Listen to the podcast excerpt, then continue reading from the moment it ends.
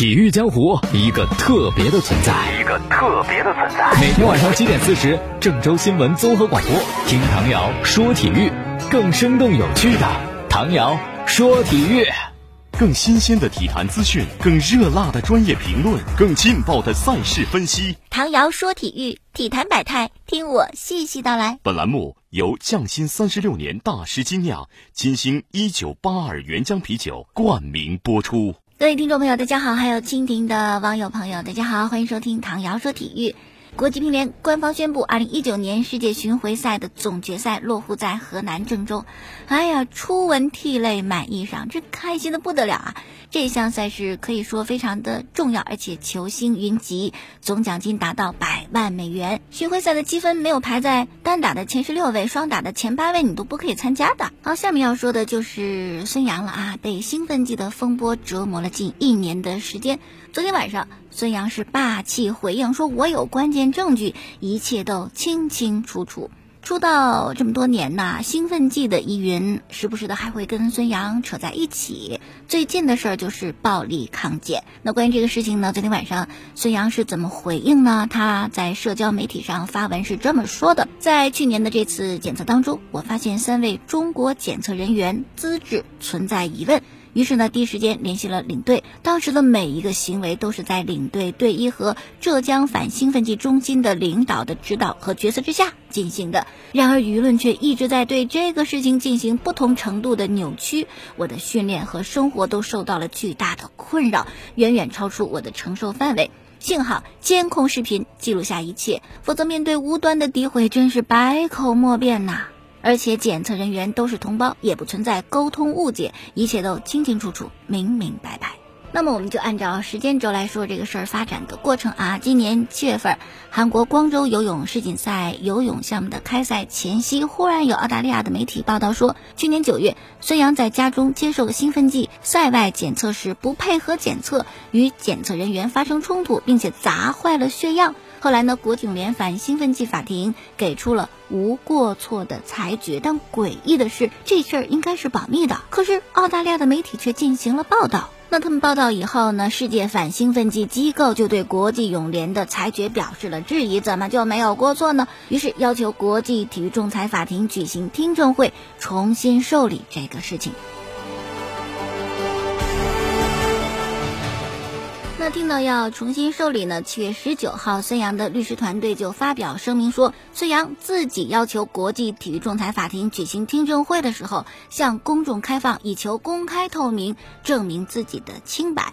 孙杨的律师团队是这么说的啊。事实上呢，这事儿啊，就是这个赛外的检测，孙杨是全力配合的。后来他发现其中有一名检测人员没有经他的许可用手机拍摄视频，并且随后发现进行血液检测的这个人员没有证件和资质，也没有护士证，这个在中国是违法的。那发现问题之后呢，在医疗专业人士和中国游泳协会的指导下，孙杨要求兴奋剂检测机构更换有资质的检测人员，不管多晚我都配合。但这个要求遭到拒绝，我们就不再换人了。最终呢，呃，在场的兴奋剂检测人员就决定停止检测，并且将血检的样本还给了孙杨。那么这个事儿呢，在去年底啊，一八年底发生的。在今年一九年年初的时候呢，新华社记者曾经采访了当时临时组成检测三组当中的尿检官，他就说：“哎呀。”我也很奇怪啊，莫名其妙，我临时就叫去帮忙的那个主检测官是我同学，我一头雾水，我不知道我要做什么，以此呢例证孙杨怀疑他们的资质是有依据的。那么在前不久，八月二十号，国际体育仲裁法庭官网发布公告说，原本计划九月进行的孙杨的听证会，由于个人原因要延迟到十月底之后再进行了啊。参会各方都同意了这个推延时间的决定。那么孙杨的代理律师张启怀就说，推迟这事儿啊，这申请不是我们提出来的，新的听证时间大概是十月底。刚才我们在说这个话题之前，谈到了孙杨这么多年，其实跟兴奋剂的疑云是扯在一起，有过关系的。啊，除了这个事情之外呢，还有就是在二零一四年的五月，当时孙杨参加全国游泳锦标赛被查出药检阳性啊，遭到三个月的禁赛。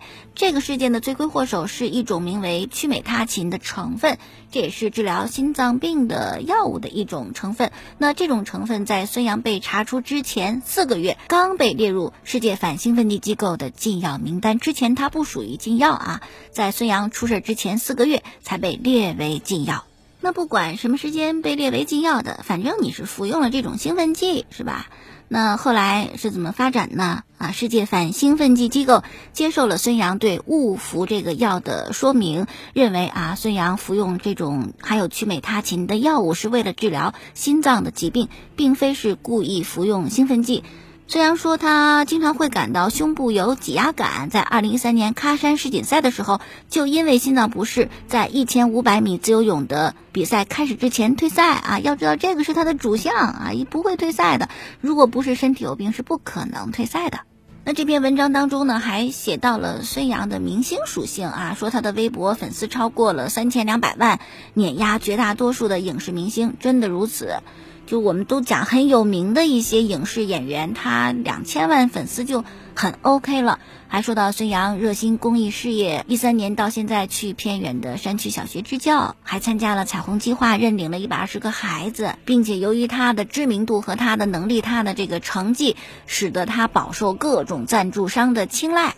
什么手机呀、汽车呀、奶粉啊、出行啊、办公设备啊、运动服啊，很多个领域啊，孙杨都有代言的广告。我们都知道嘛，啊，体育明星的收入一般是奖金加薪水加代言费，而这个孙杨目前年收入大约是九千四百万，所以说他的这个代言还是很多的。不过多数集中在国产的品牌啊，国际大品牌的代言，除了一六年奥运会期间有可口可乐，其他的没有，并且因为代言还有过一些争议。一八年的八月十九号亚运会，他获得男子二百米自由泳冠军之后呢，就穿着自个代言的品牌三六一度，而中国代表团的赞助品牌是安踏，这个就不多说了。哎，忽然想起来可以多问一句哈，匠心三十六年大师精酿金喜对吧？原浆啤酒，孙杨可否有兴趣？好了，继续关注唐瑶说体育。在今天，中国篮球支队官方宣布，周鹏因为左脚第五指骨骨裂，无缘即将开赛的男篮世界杯。哎呦，原本就折损了丁宇航，然后又是周鹏，他们都是三号位的主力啊，这样我觉得应该是对中国男篮的水准有一定的影响。距离男篮世锦赛开赛没有几天时间了，可是中国男篮十二人的名单依旧没有公布。今天央视体育的微博都忍不住了，发出疑问：为啥名单还不公布呢？别着急啊，因为费脑筋呗。目前男篮一共还有十三位球员，他们都住进了世界杯的球员酒店，但是最终大名单是十二个人，所以说还得去掉一个，或者是可兰白克，或者是孙铭徽当中的一位吧，二选一啊。越到最后，其实越难做选择，因为能够留下来的都差不多啦。你可能这方面好一点，但他那方面比较突出啊。教练有时候会想，如果这两个人合成一个人，那就太好了。还有个事儿也很重磅，就是林书豪真的加盟了北京首钢啊，新赛季出战 CBA 联赛。他也在今天更新了自己的社交媒体，感谢球迷对他的支持。他发了微博以后啊，两位好朋友，一位是郭艾伦，赶紧就艾特说爱你哦，豪哥，么么哒。所以来辽宁打客场的时候，一定要提前告诉我，我好关手机。看这是玩笑啊！另外就是他新赛季的队友翟小川也到林书豪的微博评论，说他跟林书豪要组成北京首钢的 TFBOYS。郭艾伦就笑话翟小川：“你有那么好看吗？你怎么脸那么大呢？”哎，看起来这三个人的友情可以达到香蕉船兄弟的水准，那就为你们的友情干杯吧！匠心三十六年，大师精酿金星酒吧原浆啤酒，来一杯。好，接下来关注一些足球方面的消息。国家男子足球队即将出征世界杯的预选赛，球衣号码怎么分配呢？艾克森加盟国足以后呢，蒿俊闵就把自个的十一号球衣让给了他，自己呢就改穿八号球衣。昨天晚上一场亚冠的四分之一比赛首回合，在上海上港的主场，他们迎战的是日本的浦和红宝石，结果哇，很快就零比二落后了。估计球迷都没有想到吧？我们做节目还说零封对手，争取多进球。后来发现生活它不是童话呀。说真的，上港丢球真的太快了，开场三分钟对方的任意球直接开到禁区，然后球就丢了。接下来第二十九分钟又丢一球啊，零比二落后。我觉得当时很大那种心理压力很大的打击。还好，就是下半场开始没有两分钟，上港队获得点球的机会，浩克主罚命中，啊，这个心理上很提气。然后第六十八分钟又有第二个点球送到手上，浩克依然没有错失机会，最终呢是二比二战平。大家对这个结果好像很满意，是因为之前太糟糕了，能够追平，哇，觉得皆大欢喜。但其实你想想，情形很糟糕啊，一场平局而已，还是在你的主场，并且对方有两个客场进球，你能保证你到了普红宝石的主场你会进两个？你要是把宝压在客场进两个球，你还不如在主场多进几个呢，是吧？所以虽然赛后上港主教练佩雷拉表示，下一回合到客场我们赢回来，但是前景真的不容乐观。更糟的是，浩克因为累计黄牌，下场比赛不能上场。我们都知道浩克的重要性，他的中前场的冲击力对于上港来讲非常非常的重要，可不能上场很惨啊！但有球迷会说：“哎呦，对方有一名主力中后卫不能上场吗？”但我们得想明白，少了这个主力中后卫，普红宝石他的防守不见得会打多大折扣，整体防守。但上港少了浩克，哈，因为上港他有时候的胜利和赢球就是靠这些优质前锋。的个人表现嘛，所以肯定是上港的影响会更大一些的。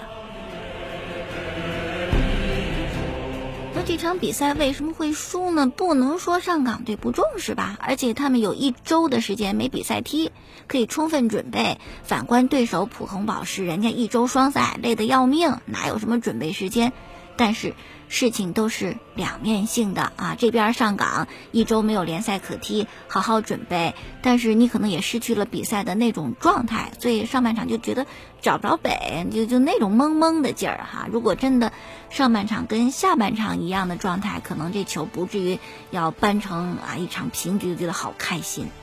另外就是二次转会引进阿瑙托维奇是一个很大牌的球员啊，但是并没有起到想象当中的那种作用，也没有让上港队的进攻呈现多样化，并且人啊特别懒散，好像大牌就觉得自己了不起似的，经常可以看到上港教练在场边喊他快点跑啊，多逼抢啊，所以看似补充了啊，提升了，但其实不见得。